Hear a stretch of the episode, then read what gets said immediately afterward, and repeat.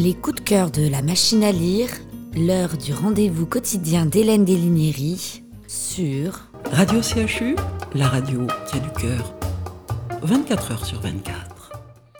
Hélène Delignerie, coup de cœur de la machine à lire, avec le miracle de la combe aux aspics. Enfin, un petit peu de rigolade quand même, avec un auteur, je ne sais pas si on le prononce correctement, donc c'est quelqu'un des Bal- un balkanique, Ante Tomic.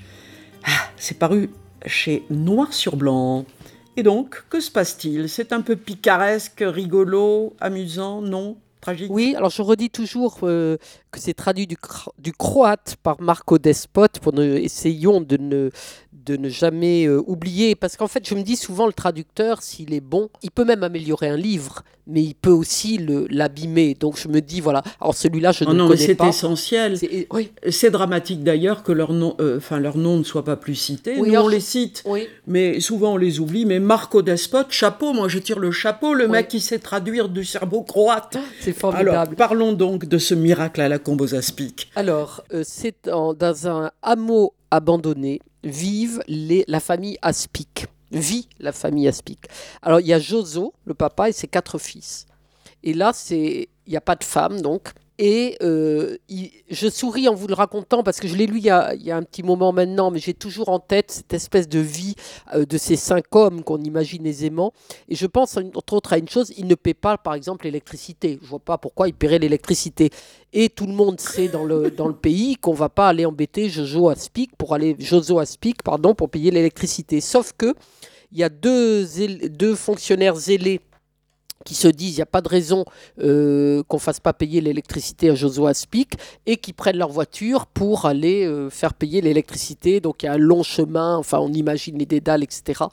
Et, euh, et là, évidemment, ils sont accueillis à la Kalachnikov, donc euh, séquestrés par, le, par les, les Aspic, par la famille Aspic, parce que c'est comme ça. Je veux dire, il n'y a pas de, euh, il y a pas de règles. Il n'y a pas de règles. Y a, y a, euh, on ne paie pas l'électricité. Si quelqu'un vient vous demander de payer l'électricité, ben, on le séquestre et puis, C'est la loi des aspics. Alors c'est pareil, la aspic ne confondront pas avec les, les serpents.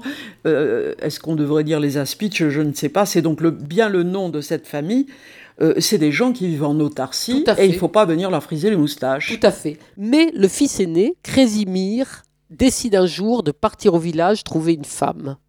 Là, Le village est loin ou il est proche? Je pense qu'il est assez loin. Je je l'ai plus très en tête, mais Parce que il- comme on, on les sent complètement oubliés de la civilisation, Ouais, mais parce que je pense que les gens ont peur d'eux en plus. Et Ah, donc voilà. il part café. Et là il y a des scènes d'anthologie parce que euh, il va retrouver une femme alors qu'il avait aimé ou connu il y a longtemps etc et qui est une euh, comment dirais-je c'est la même que les aspics mais en femme c'est-à-dire qu'elle parle comme un chartier elle jure elle gueule elle le- et en fait ça devient une véritable histoire d'amour mais une histoire d'amour à la aspic c'est-à-dire euh, comme on accueille les gens qui veulent vous qui veulent euh, vous relever vos compteurs et donc à partir de là, cette femme qui va, re- qui va venir vivre dans la famille va semer mais une espèce de panique absolue.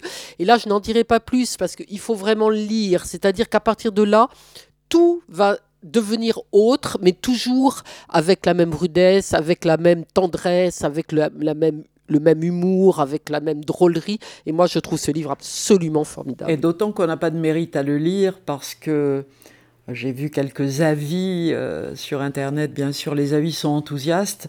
C'est une, une farce euh, qui euh, se lit très très vite. Donc il faut absolument rapidement se projeter là-dessus. Donc un humour assez décapant. Et bravo encore à Marco Despot. Et puis alors il y a un aspect qui m'a paru assez intéressant parce qu'après tout, les Balkans on en parle beaucoup, la Dalmatie on en parle, on les connaît très mal, on y fait la cuisine. Tout à fait. Ah, Tout à fait. alors, Oui, oui, oui. qu'est-ce qu'on y mange Ah, je- attends, J'ai un trou complet.